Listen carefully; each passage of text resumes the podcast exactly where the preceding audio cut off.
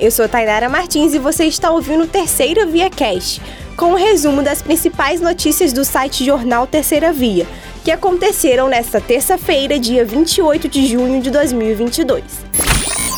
A Câmara Municipal de Campos realizou sessão ordinária híbrida nesta terça-feira. Entre os projetos discutidos, os vereadores aprovaram a criação do subsídio emergencial de óleo diesel ao transporte público e ao novo sistema de bilhetagem eletrônica. A sessão foi marcada por protestos de permissionário do sistema de transporte público e chegou a ser interrompida. A confusão começou durante a discussão de detalhes do projeto de lei número 0097/2022, que estabelece o subsídio ao diesel encaminhado à Casa de Leis pelo gabinete do prefeito, Vladimir Garotinho. Os permissionários se revoltaram durante a fala do vereador Marquinho do Transporte.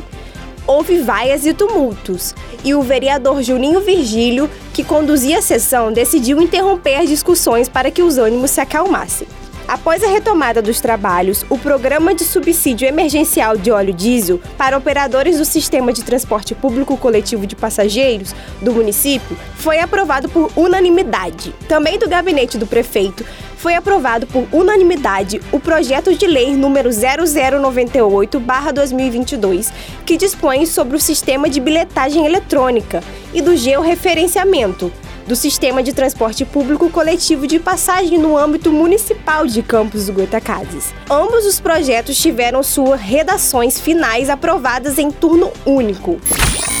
A Defesa Agropecuária Estadual informou nesta terça-feira o resultado de uma operação realizada na última sexta-feira em Campos dos Goitacazes agentes da Superintendência de Defesa Agropecuária do Estado do Rio, da Vigilância Sanitária de Campos e policiais civis da 134 Delegacia de Polícia interditaram uma fábrica clandestina de restos de abate de animais na Estrada do Carvão, zona rural do município. O dono do local será encaminhado para a 134 Delegacia de Polícia para prestar depoimento. Segundo informações das equipes, foram encontradas no local mais de meia tonelada de partes de carnes em origem animal e um tanque com muito sangue. A polícia apura se as carnes eram vendidas para grandes centros como São Paulo e Minas Gerais para o consumo humano. A Secretaria de Estado de Polícia Militar do Rio de Janeiro lançou na manhã desta segunda-feira, em São Francisco de Tabapuana, do Norte Fluminense, um novo programa de segurança pública, Patrulha Rural Protetores do Campo, realizada na Praça Três Poderes, no centro de São Francisco de Itabapuana. A cerimônia de lançamento foi precedida pelo subsecretário de Estado de Polícia Militar, Coronel Carlos Eduardo Sarmento da Costa, ao lado da prefeita da cidade, Francismara Barbosa Lemo. O objetivo do programa é reforçar a segurança no meio rural através de uma rede de proteção integrada aos batalhões que atendem às áreas interior do estado do Rio de Janeiro, grandes e pequenos proprietários rurais e a população local. Além de coibir furtos e outras atividades ilícitas no campo, as equipes da Patrulha Rural atuarão também em ocorrências relacionadas à violência doméstica, homicídios e entre outros. E por falar em São Francisco de Itabapoana, a prefeitura assinou um convênio entre o município e a Universidade de Ciências Aplicadas da Noruega Ocidental. Na segunda-feira, a assinatura ocorreu na Secretaria Municipal de Educação e Cultura, visando a colaboração acadêmico-cultural entre as partes e entrega as ações durante a visita da pesquisadora e artista norueguesa Jane Roberstad, que é professora associada de artes visuais na referida universidade. Segundo o memorando de entendimento, que tem vigilância de cinco anos, haverá intercâmbio de funcionários da Secretaria Municipal de Educação e Cultura e da universidade, promoções do ensino da colaboração nas áreas de interesse mútuo, troca de materiais acadêmicos disponibilizados por ambas as partes e organizações de simpósio, conferências, curso de curta duração e reuniões sobre temas de interesse recíproco.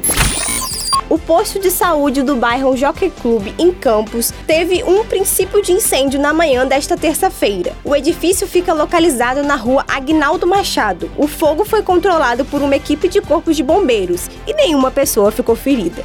Segundo informações da corporação, as chamas atingiram alguns documentos guardados na sala da unidade. Ainda de acordo com o Corpo de Bombeiro, o posto de saúde se encontra fechado. Ainda não se sabe o que teria provocado o incêndio. Obedecendo o calendário estipulado pelo Comando Geral de Polícia Militar, foi iniciado na data desta segunda-feira utilização de câmeras operacionais portátil, onde os policiais estarão equipados com o dispositivo durante todo o serviço. Sendo mais um componente de prevenção, a COP tem como objetivo aumentar a transparência de ações policiais e do uso proporcional da força, bem como ser um meio de defesa e prevenção da própria pessoa filmada, entre outros. O 8 Batalhão recebeu um total de 287 câmeras, que estão distribuídas nos quatro municípios abrangentes da unidade, compreendidos por campos São Francisco de Itabapuana, São Fidélis e São João da Barra. Campos assinou nesta segunda-feira mais dois acordos de cooperação técnica em adesão aos programas de proteção à maternidade e de fortalecimento de vínculos familiares no estado do Rio de Janeiro. O evento de lançamento aconteceu na Assembleia Legislativa do Estado do Rio de Janeiro. A assessora técnica da Secretaria Municipal de Educação, Ciências e Tecnologia, Kátia Mello, representou o secretário da pasta, Marcelo Feres. O ACT Acolhe a Vida é vinculado à Secretaria Nacional de Família, ligado ao Ministério da Mulher e da Família dos Direitos Humanos. E o ACT Mãe do Brasil é vinculado à Secretaria Nacional de Política para as Mulheres também do Ministério da Mulher, promovido pela deputada federal Cristoniedo e pelo deputado estadual Márcio Galberto. O evento contou com a participação da Secretaria Nacional da Família, Ângela Granda, e do diretor de Desafios Sociais no âmbito familiar da Secretaria Nacional da Família, Daniel Celestino.